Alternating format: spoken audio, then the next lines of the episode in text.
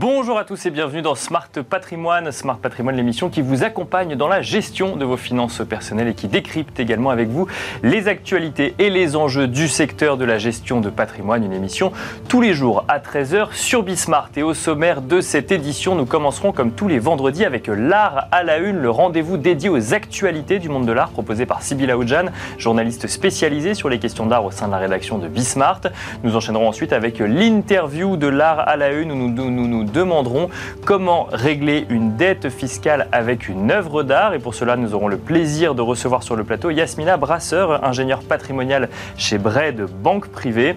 Avant de finir avec Enjeu patrimoine, la troisième partie de cette émission, où cette fois-ci nous reviendrons sur la situation du crédit immobilier. Euh, les crédits immobiliers sont-ils toujours compliqués à faire évoluer et aboutir face au taux d'usure et à la remontée des taux pratiqués par les banques? C'est une question que nous poserons à Pierre Le cofondateur de Préto. Bienvenue à vous tous qui nous rejoignez. Smart Patrimoine, c'est parti. Et nous commençons comme tous les vendredis avec l'art à la une, le rendez-vous dédié aux actualités du monde de l'art proposé par Sybille Aoudjan, journaliste spécialisée sur les questions d'art au sein de la rédaction de Bismart. Bonjour Sybille. Bonjour Nicolas. Bienvenue sur le plateau de Smart Patrimoine comme toutes les semaines. Alors euh, qu'est-ce qui s'est passé cette semaine dans le monde de l'art Sybille Alors il y a trois mois, je vous parlais d'une histoire assez explosive. C'était celle de Jean-Luc Martinez, ancien président du musée du Louvre, qui a été mis en examen pour complicité d'escroquerie et blanchiment. C'était dans l'affaire de l'acquisition en 2016 d'une stèle royale égyptienne par le Louvre Abu Dhabi, soupçonné d'avoir été sorti illégalement d'Égypte. Eh bien, le quotidien de l'art fait le point aujourd'hui et nous rapporte comment a évolué cette enquête. Et alors, dites-nous, Sybille, comment a évolué cette enquête?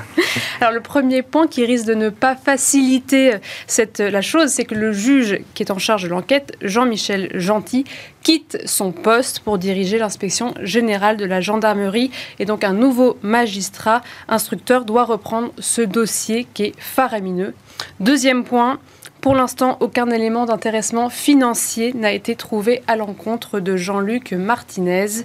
Et enfin, l'ancien président du Louvre a, précisé qu'il n'a pas la responsabilité juridique de l'acquisition de la stèle. Celle-ci est du ressort exclusivement du musée d'Abu Dhabi et des Émirats. Quant aux juges et enquêteurs, eux, ils reprochent au Louvre d'avoir manqué de déceler des faux tampons apposés sur les documents d'exportation d'Égypte datés des années 70. Les doutes reposent surtout donc sur ces certificats de provenance qui pourraient avoir été falsifiés. En tout, ce sont sept mises en examen qui, ont, été prononcées, euh, qui dévoilent un réseau de trafic d'antiquités très large allant de New York à l'Égypte en passant par l'Allemagne pouvant concerner plusieurs milliers d'œuvres d'art reposant dans des collections privées. Donc voilà, l'affaire n'est pas terminée. Et voilà, donc un, feuilleton qui continue. il y a beaucoup de feuilletons dans le monde de l'art et notamment dans ce rendez-vous avec vous, Sybille. Alors on continue pour les actualités de cette semaine. Christie's propose une vente qui pourrait atteindre le milliard. Voilà, c'est à peine rentré. On a déjà le mot record à la bouche. Le, la collection du cofondateur de Microsoft, Paul Allen euh, sera vendue au Rockefeller Center à New York en novembre 2022. Ce sont 150 et le résultat de ces ventes pourrait atteindre 1 milliard de dollars. Ce serait alors la vente la plus importante de l'histoire des ventes aux enchères publiques.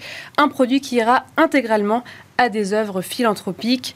Et donc, euh, cela va dépasser le record précédent. 922 millions d'euros ont été, non, de dollars ont été récoltés en 2021-2022 par la collection Maclo. Et cette vente avait été menée par Sotheby's. Et alors, qu'est-ce qu'on retrouve, civil dans la collection Allen?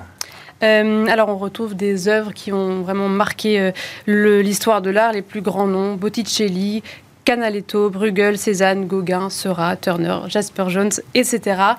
Depuis la cofondation de Microsoft en 1975, Paul Allen a été un important mécène du monde de l'art. Il a par exemple lancé la première fondation caritative, sa première fondation caritative en 1986.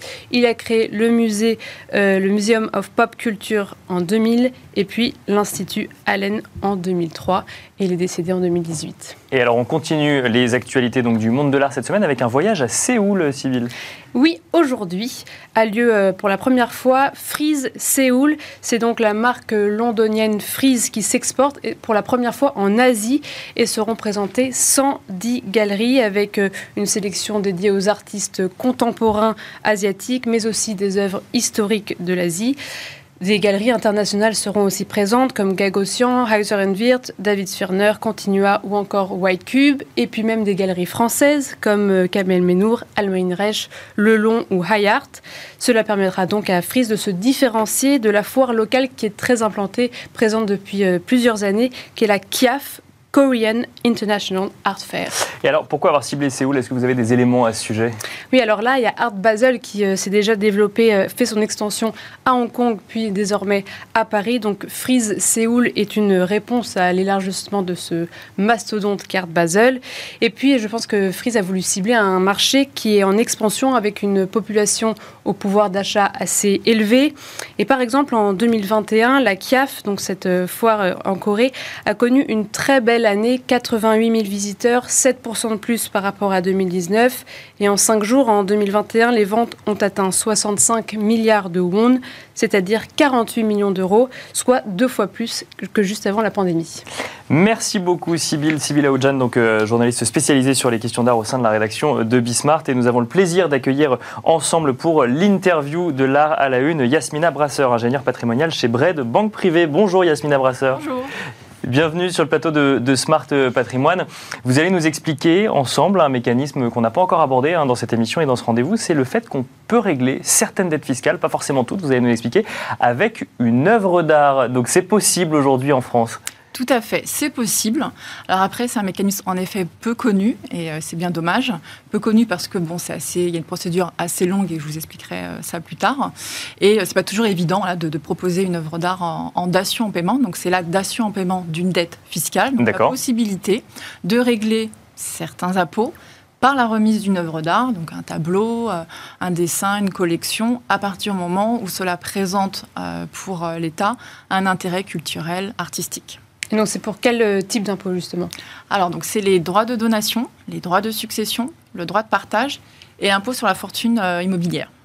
Et ce mécanisme existe depuis début des années 70. D'accord. C'est le ministre de la Culture de l'époque, André Malraux, qui a initié, imaginé ce mécanisme. Et quelle était l'idée derrière? C'est parce qu'en fait, ça, permettait de récupérer peut-être des, œuvres d'art qui étaient dans des collections privées, de les refaire passer dans le domaine public, du coup? Tout à fait. Ça permet aussi de maintenir euh, des, euh, des, grands chefs-d'œuvre euh, français au sein du patrimoine français national mhm. et éviter du coup des ventes à l'étranger, que ce soit au Moyen-Orient, aux États-Unis, en, en, Asie ou, ou peu importe. Et puis c'est aussi une facilité dans des successions peu liquides, notamment des successions d'artistes, comme vous savez, euh, euh, Picasso. Bien sûr, il y a beaucoup d'œuvres, et le musée Picasso a été créé par des dations en paiement. Les héritiers et donataires ont euh, donné des œuvres, enfin pas donné, mais proposé en dation en paiement euh, des œuvres pour payer euh, notamment les droits de succession qui s'élevaient. Euh, Ce qui évite d'aller vendre les, les œuvres peut-être à l'étranger ou autre pour ensuite pouvoir payer ses impôts ou autres et de rester, de garder le patrimoine effectivement sur le sol français.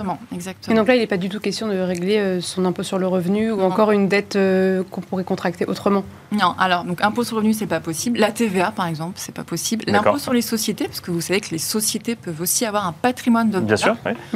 ça, ce n'est pas possible. Donc c'est vraiment quatre impôts droit de succession, droit de donation, euh, l'impôt sur la fortune immobilière et le droit de partage. Et autre condition assez importante, l'œuvre doit appartenir euh, à celui qui demande la, dation en paiement. Donc, celui qui est imposé, du coup celui qui est imposé. D'accord, c'est ça. Il ne peut pas avoir un don pour ensuite faire une dation, par exemple, pour régler ses, euh, pour régler ses impôts. Non, non, c'est vraiment, il faut qu'il soit plein propriétaire. Donc, du coup, s'il est en indivision, c'est pas possible, sauf si l'ensemble des indivisaires proposent une dation en paiement, parce que l'ensemble des indivisaires sont redevables d'un impôt, notamment les droits de succession. Si l'œuvre est détenue via une société, même si le contribuable détient 100% de la société, ce n'est pas possible, parce que c'est une personne morale distincte, elle est propriétaire du coup du patrimoine, et pareil en copropriété, ce n'est pas possible. On parle de quel euh, type d'œuvre d'art, par exemple? C'est très varié, hein. ça peut être des tableaux, des sculptures. Il n'y a, pas de, a pas une définition spécifique propre? Alors, il y a un article du, du CGI, hein, donc 1716, si je ne me trompe pas, du CGI qui, qui détaille euh, l'importance, euh, c'est pas tant la nature de l'œuvre, c'est qu'elle présente vraiment un caractère culturel et artistique intéressant pour l'État. C'est là où, euh, dans la procédure, vous allez vous, comment dire, rentrer dans une sorte de bataille la finance contre la culture. Ça peut être un peu subjectif, euh, cette idée d'importance nationale. C'est là où c'est difficile, en effet, c'est là où c'est très difficile parce que vous allez avoir la culture qui, elle, va se battre pour accepter la dation en paiement en disant non, mais cette œuvre, on la veut absolument, notamment le musée d'Orsay est intéressé, euh, tel autre musée est intéressé, et puis ça permet donc du coup de maintenir cette œuvre sur les territoires nationaux. Puis avoir les finances qui va dire bon, on a un déficit assez élevé, on a besoin d'argent, D'accord. on ne fait pas dation en paiement, on peut faire du cash, parce que c'est ça le, sujet principal, c'est que vous payez vos, dettes, non pas en numéraire. oui, vous sortez pas d'argent, bien sûr. Vous sortez pas d'argent. oui, bien sûr. Vous, vous, vous, remettez des œuvres d'art. Du coup, vous allez avoir une, une bataille entre les, entre les deux. Donc, il y a toute une commission interministérielle, interministérielle qui, se, qui se réunit, donc, euh, qui, regarde l'œuvre, la nature de l'œuvre, surtout la valeur, parce que ça aussi, c'est un point euh, important. important de la nation en paiement, c'est que lorsque le contribuable fait une offre de dation en paiement, donc il va donner la nature de l'œuvre, un descriptif, des justificatifs de propriété, ça aussi c'est important, et une valeur. D'accord. Et c'est lui qui la décide Non, c'est un expert quand même qui décide la valeur. C'est vraiment un expert euh, de l'art qui va fournir euh, une, une valeur. Donc forcément, le contribuable a tout intérêt à mettre une valeur élevé pour dire bon, bah, vous avez vu, ça, ça va couvrir tous mes droits de succession. Et peut-être pour l'année prochaine aussi. Quand même pas. au moins régler tous les droits de succession. Et c'est là où donc, cette commission va aussi regarder donc, la valeur, comment dire, la valeur libératoire, euh, en plus de la qualité de l'œuvre, etc. Parce que euh, si le, les musées disent bon, bah, cette, cette œuvre m'intéresse, mais en, en termes d'assurance, de restauration, c'est un, un, coût, mhm. un budget important, mhm. ils peuvent renoncer, parce qu'il faut savoir que les musées euh, n'ont pas non plus énormément de budget, ils vivent beaucoup de mécénat. Donc euh, ils se battent pour certaines œuvres, mais pas non plus à n'importe quel prix. Alors si on revient depuis le début, là, euh, j'ai besoin de régler cette dette, comment est-ce que je formule ma demande et que faire en premier? Est-ce qu'il faut d'abord que j'aille voir un expert, peut-être à Samanté, qui va me donner euh, la valeur de l'œuvre et après venir présenter cette œuvre avec déjà un montant que j'aurais estimé ou, ou il faut peut-être faire l'inverse? Parce qu'en effet, le risque, c'est que la dation en paiement, elle n'est pas de plein droit. L'État peut vous refuser. D'accord. Donc, il euh, faut vraiment être sûr. Même si on coche toutes les cases et qu'on a le ministère de la Culture qui dit bah, cette œuvre m'intéresse et qu'on a une œuvre d'art qui est considérée comme une réelle œuvre d'art par tous les éléments de la chaîne C'est le ministère du Budget qui a le pouvoir. D'accord, c'est lui qui. qui peut dire non. Et euh, donc, ce qui est recommandé de faire lorsqu'on veut se lancer dans une dation en paiement, c'est d'aller un peu euh, requérir des avis auprès de conservateurs de musées, auprès d'experts, tant sur la valeur, mais également sur l'intérêt artistique, culturel, mhm. historique, pour vraiment pour cocher les cases. Et quand on est vraiment euh, accompagné par des experts qui vous disent, bon, à mon avis, cette œuvre va vraiment euh, aboutir, là, on présente une dation. Donc, on va tout simplement à centre des impôts. Euh, auxquels on est redevable des droits de succession, droits de donation, impôts sur la fortune immobilière. On remet sur papier libre une description de l'œuvre, la valeur, les justificatifs de propriété, d'origine, etc. Et ensuite, cette, euh, cette, cette dation, enfin cette proposition est analysée par la direction des finances. Donc, elle va regarder un autre sujet important, si le contribuable en question est en règle au niveau fiscal. D'accord. Parce qu'en effet, si vous n'avez pas rempli euh, un certain nombre d'obligations fiscales, la dation en paiement peut être refusée dès cette étape. Euh, là où on peut avoir une difficulté, c'est notamment dans des euh, sections d'artistes ou autres, il peut y avoir des œuvres qui ont été transmises du vivant, mais non déclarées. Et lorsque dans l'offre de la dation en paiement, vous devez notamment présenter euh, l'origine, euh, la nature de la transmission, la valeur et surtout les droits de mutation que vous avez payés. Et là, fois bah, ça peut coincer en disant bon bah on fait en règle euh, vraiment partout. Mon père me l'a donné, mais on n'a pas fait de déclaration, je vais pas payer de droit de donation. Là, ça peut déjà commencer à, coincer. Ça, lorsqu'on fait une dation en paiement, c'est génial hein, pour payer ses impôts. Non, mais c'est important à, préciser parce que si on a une œuvre d'art qui vaut, je sais pas moi, un million d'euros, mais qu'en fait on a un problème de 1000 euros avec euh, la, direction générale des finances publiques, ça peut bloquer dès l'analyse du dossier. Ça, peut bloquer. Alors après, ce qui est important, c'est qu'il y a un montant hein, pour, pour euh, formuler une dation en paiement. Le montant de l'impôt ne doit pas être inférieur à 10 000 euros. D'accord. Pour, hein. donc soit l'IFI, euh, droit de succession, euh, droit de, donation. ça peut bloquer. Alors la doctrine estime que lorsque le, dire, le litige fiscal est très ancien, ça pourrait passer. D'accord. Mais bon, ancien, on ne sait pas combien d'années. Et autre sujet important que je n'ai pas dit, lorsque vous présentez une œuvre en dation en paiement, Si c'est une œuvre que vous avez dans votre propre patrimoine et non issue de la succession pour laquelle vous avez réglé les droits, euh, cette œuvre doit être dans votre patrimoine depuis au moins 5 ans. Si elle a moins de 5 ans, c'est pas possible. Si cette œuvre a déjà fait l'objet de comment dire deux propositions de dation et deux refus, vous pouvez pas de nouveau la proposer. C'est-à-dire une année vous la proposez pour la donation, on vous dit non. L'année d'après pour les droits de succession, on vous dit non, puis vous la présentez la troisième année pour l'IFI.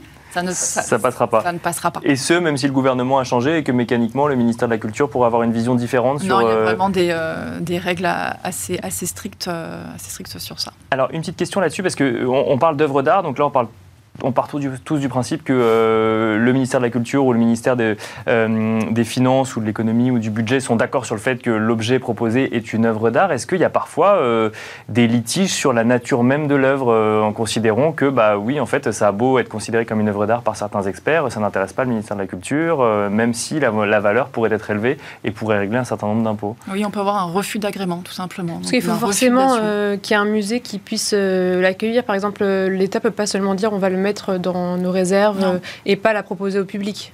Non, il faut vraiment qu'il y ait un intérêt artistique, culturel, historique. Donc, il peut avoir, à l'issue de cette commission interministérielle, ils peuvent tout simplement dire non, euh, ce type d'œuvre, on en a déjà beaucoup. oui, même si elle a une valeur euh, très forte, on en a déjà beaucoup. On n'a pas forcément besoin, non, on a déjà vu, ça, on en a déjà suffisamment. Donc là, on peut arriver du coup à un refus d'agrément. Autre sujet, si la valeur euh, est supérieure aux impôts euh, dont on souhaite euh, régler, Bien sûr. on ne vous donne pas la différence. Hein. Et c'est pour ça, que je ça peut pas être redistribué sur l'année d'après. Non, non, ce qui va se passer, c'est qu'il y a une partie, ça va être la dation en paiement pour régler les droits de succession notamment. Le reliquat, bah, vous faites une libéralité à l'État. Donc vous n'avez pas, on va pas vous. Vous faites un cadeau à l'État finalement. Exactement. Et en revanche, oui, donc il faut bien calculer. Il faut bien calculer. En revanche, si la valeur est inférieure, vous devez régler le complément en numéraire, en virement, etc. Et c'est là où parfois, au cours des échanges entre l'administration fiscale et le contribuable, le sujet de la valeur va être euh, assez, euh, assez importante. Et enfin, phase finale, si on arrive à un refus d'agrément malheureusement, la valeur libératoire qui a été proposée dans la dation en paiement, ce qui sera retenu notamment pour les droits de succession. Donc, faut vraiment être sûr de, de soi. Sûr de ça soi, peut être double peine si on refuse votre œuvre. Et mm. puis, en plus, bon, bah, vu la valeur que vous avez obtenue grâce à une expertise, vraiment par, par un professionnel de l'art, etc., bon, on va peut-être rehausser les droits de succession. Oui, d'accord, parce qu'en fait, maintenant, on sait ce dont vous allez hériter de manière beaucoup plus précise. Moralité, faites-vous accompagner quand vous commencez à rentrer dans ce genre de sujet. Merci beaucoup, Yasmina Brasseur, ingénieure patrimoniale chez Bred Banque Privée. Merci, euh, Sybilla Oudjan, également journaliste spécialisée sur les questions d'art au sein de la rédaction de Bismart. Et quant à nous, on se retrouve tout de suite dans Enjeu patrimoine. Et nous enchaînons à présent avec Enjeu patrimoine, un enjeu patrimoine consacré à la situation du crédit immobilier en France, un sujet que nous traitons régulièrement dans Smart Patrimoine avec notamment euh, l'alerte qui était euh, donnée par un certain nombre euh, d'acteurs du secteur de l'immobilier avant les vacances d'été sur notamment la hausse des taux immobiliers pratiqués par les banques, bloqués par un taux d'usure qui lui n'augmente pas aussi vite. Alors qu'en est-il en septembre? Qu'en est-il d'ici la fin de l'année? C'est une question que nous avons, que nous avons voulu poser à Pierre Chapeau, le cofondateur de Préto. Bonjour Pierre Chapon. Bonjour. Bienvenue sur le plateau de Smart Patrimoine, donc euh, cofondateur de Préto, je le disais, Préto qui est un courtier en ligne. Euh, vous suivez, j'imagine, mécaniquement euh, les avancées des dossiers en matière de crédit immobilier, les avancées sur le sujet du taux d'usure. Est-ce que la situation peut être décrite par certains acteurs immobiliers comme alarmiste aujourd'hui, comme avec des dossiers qui ne, qui ne passeraient plus à cause du taux d'usure ou parce que les taux auraient remonté trop rapidement? Comment est-ce que vous voyez ça aujourd'hui? Est-ce que vous pouvez continuer à travailler tout simplement? Alors, euh, il y, a clairement une situation de, blocage. Hein. On a nous-mêmes euh, alerté euh, avant l'été sur ce sujet-là. On a, on a parlé d'un phénomène d'éviction. On, mhm. y reviendra sans doute plus en détail. après, l'ampleur de cette éviction, c'est ça la, vraie question. on entend dernièrement un chiffre de 1 sur 2, un dossier sur deux qui serait rendu impossible uniquement à cause du taux d'usure. on trouve cette estimation assez exagérée euh, nous, on avait chiffré en juin à 5 euh, à 10% euh, des dossiers qui sont vraiment rendus impossibles uniquement à cause du taux d'usure, sachant qu'il y a d'autres raisons hein, de, refus. Il y a aussi les histoires de taux d'endettement et tout qui peuvent représenter aussi des, des, des, refus. donc, 5 à 10 des dossiers, alors pas forcément dans le cas de Préto, mais 5 à 10% des dossiers envoyés en banque. Euh, Donc après une première sélection faite par les courtiers ou, euh, ou, au global Non, non, non, au global. Alors notre méthodologie, nous, c'est pour essayer de ne pas justement avoir ce biais qui est lié à la sélection que peut être faite par les courtiers. Hein. Cette sélection peut être variable. Mmh. Quand un, courtier il a beaucoup de demandes, bah, il prend que les bons dossiers. S'il a un peu moins de demandes, bah, il va tenter un petit peu plus. Donc le, finalement, le taux de refus, s'il est après la prise en charge par le courtier, il n'a pas une valeur analytique très très forte. Bien sûr. nous, à chaque fois qu'on fait des analyses, on regarde finalement la, la, typologie des emprunts qui ont été faits euh, sur une certaine période. Donc là, on a regardé 2021 et on s'est dit, avec les nouvelles conditions de marché, donc des taux plus hauts, un taux d'usure euh, qui est ce qu'il est. Bien sûr, 2,57 euh, hein, pour les plus de 20 ans aujourd'hui, c'est ça, Enfin, pour les crédits qui, dont les durées sont supérieures à 20 ans. Voilà, la question qu'on s'est posée, c'est quelle est la part des dossiers qui passaient dans les conditions de 2021, qui ne passeraient plus maintenant. D'accord. Chiffrer cette éviction-là. Euh, et c'est ça qui nous avait amené à entre 5 et 10 euh, fin juin. D'accord. La situation euh, cet été, elle s'est un petit peu empirée. On n'a pas refait l'analyse, mais elle s'est un petit peu empirée. Mais on est quand même assez loin du 1 sur 2. Néanmoins, 5 à 10 c'est significatif et surtout c'est inégalitaire. Ce qu'on observe, c'est que le phénomène d'éviction, il est bien plus accentué pour les revenus modestes qui était solvable en 2021 que pour euh, les ménages aisés. Oui, parce que en fait, si on parle du taux d'usure, c'est parce qu'en en fait, on est face à une remontée des taux pratiqués sur les crédits immobiliers par les banques, et donc en fait, il n'y a pas qu'une question de savoir si ça passe ou si ça passe pas, parce que bon, si ça passe pas le taux d'usure, c'est sorti mécaniquement, mais même en dessous, ça veut dire que notre crédit va nous coûter plus cher. Donc, qu'il faut être capable euh, d'avoir cette capacité d'endettement ou l'apport en plus qui va permettre de faire passer le dossier. Et c'est là aussi, on peut avoir des, des, euh, des, dossiers qui mécaniquement n'iront pas jusqu'au bout. Tout à fait. Il y a, il y a aussi ce phénomène euh, et d'ailleurs, en proportion, il est un petit peu plus important, hein, selon nos estimations, que, le, que les blocages liés au taux d'usure. Euh, mais, ce, mais ce phénomène, il est finalement assez sain, parce que les cycles économiques euh, correspondent à des périodes où les taux sont plus bas, une inflation qui arrive, les taux remontent, mhm. et derrière, dans un marché immobilier, ça vient jouer sur les prix. Donc, nous, ce à quoi on s'attend, c'est quand le, crédit est en train de se renchérir, les budgets sont un petit peu plus sous tension. À un moment, euh, la hausse des prix va se tasser dans des zones tendues. Il peut même y avoir certaines baisses. Et finalement, ça aussi, ça va resolvabiliser euh, une partie de la demande. Et ça, c'est la vie normale d'un marché immobilier. Donc je vous repose ma question initiale. Vous pouvez continuer à travailler en septembre, en octobre, en novembre avec les conditions actuelles, parce qu'on n'a pas parlé des normes HCSF, mais qui est aussi quelque chose effectivement qui encadre le niveau d'endettement qu'on peut, qu'on peut, euh, bah, qu'on peut avoir tout simplement quand on veut euh, réaliser un projet immobilier. Donc euh, vous avez quand même suffisamment... Enfin, les conditions sont pas encore trop drastiques pour sortir trop de monde du marché ou... Alors, alors en fait cet été, c'était vraiment, je pense, le pic du, blocage. D'accord. Euh, à partir de septembre et octobre, euh, il y a des signes encourageants. Euh, les, taux de marché et, liés un peu à l'inflation qui se tasse un petit peu aussi se sont stabilisés. Mhm. Et en octobre, même sans changement du mode de calcul, le taux d'usure augmentera un petit peu. Donc ça, c'est une bonne nouvelle. Alors on ne sait pas de combien, mais mécaniquement, il augmentera. Mécaniquement, il augmentera. Et là, les premiers signes d'augmentation des taux à la rentrée sont assez modérés. Donc on, anticipe sur, le fait que le blocage il va s'atténuer un petit peu en octobre.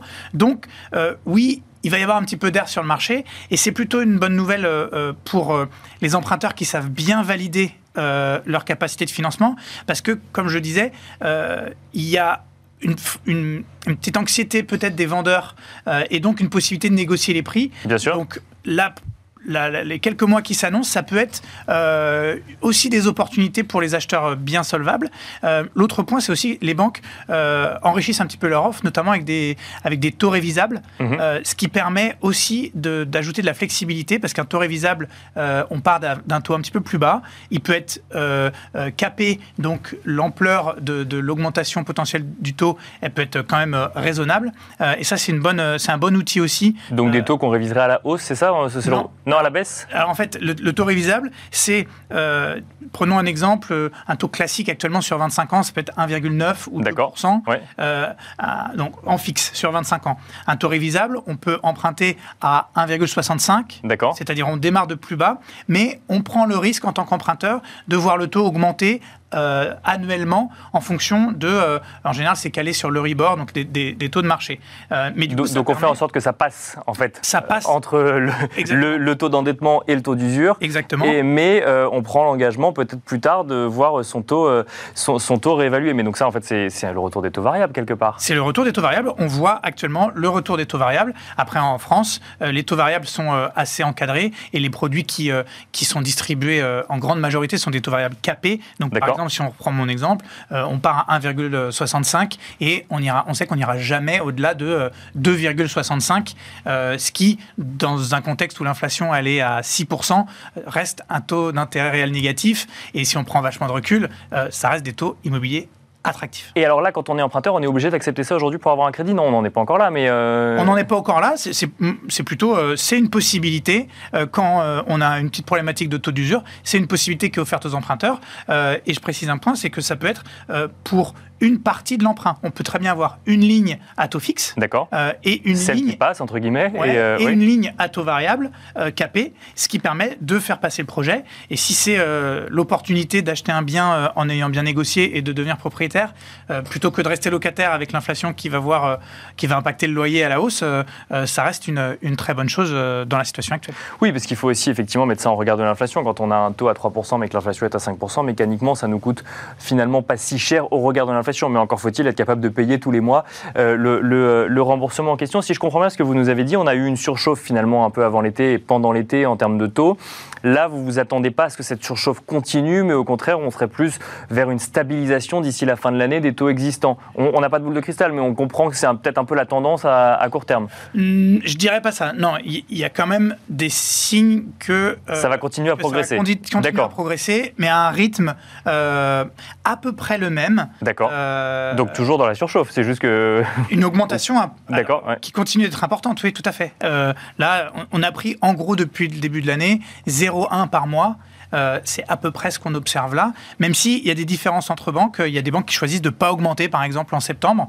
Euh, et donc, le point positif, c'est pas tellement que la hausse va s'arrêter, c'est que entre l'augmentation du taux d'usure euh, et les possibilités offertes avec euh, les taux révisables, euh, ça peut rendre un peu plus de projets faisables. Alors, on, vous avez évoqué en début d'émission ce, sujet d'éviction. Est-ce que on entend certains courtiers dire qu'ils peuvent plus travailler ou moins travailler ou que l'effet sur les volumes est trop important Comment est-ce que vous vous voyez d'un point de vue activité préto, activité courtier du coup c'est cette fin d'année? Alors, on, a eu euh, clairement euh, un été euh, assez difficile avec quelque chose de paradoxal, de la demande, mais de la demande dont on sait qu'on ne peut pas la servir. donc, on a été un petit, peu, un petit peu ralenti cet été. sur la deuxième partie de l'année, on pense que on sera clairement plus lent que la dernière partie de 2021. Mhm. C'est pas une aussi belle année, mais on pense que ça va plutôt être une tendance positive à partir de maintenant. D'accord. Donc, il y, aura, il y a encore des gens quand même qui, qui, qui cherchent à effectuer des crédits immobiliers malgré ce qu'on peut entendre euh, Tout à fait, tout à fait. Et, je pense que c'est un bon conseil euh, dans le contexte actuel de, euh, de devenir propriétaire, de, de s'endetter à des taux largement en dessous de l'inflation pour acheter de l'immobilier français. oui, c'est une bonne chose pour, pour le patrimoine des ménages. Et si j'entends ce que vous nous avez dit, d'en profiter pour négocier peut-être un peu, encore un peu plus son bien immobilier si on en a la possibilité. Tout à fait, parce que ce, que, ce, qui, est, ce qui est clair, et les vendeurs commencent à le voir, c'est que les taux vont continuer à augmenter euh, les prix vont se calmer, ça met du temps. Donc, euh, euh, un vendeur à qui on fait une offre sérieuse en financement, un petit peu en dessous du prix, on peut lui expliquer que vaut mieux vendre maintenant que d'attendre trois mois parce que le, prix, le marché, il aura peut-être baissé encore un petit peu. Merci beaucoup, Pierre Chapon. Je rappelle que vous êtes le cofondateur de Préto. Merci d'être venu sur le plateau Smart Patrimoine. Merci à vous également de nous avoir suivis et je vous donne rendez-vous donc lundi à 13h sur Bismart pour un nouveau numéro de Smart Patrimoine.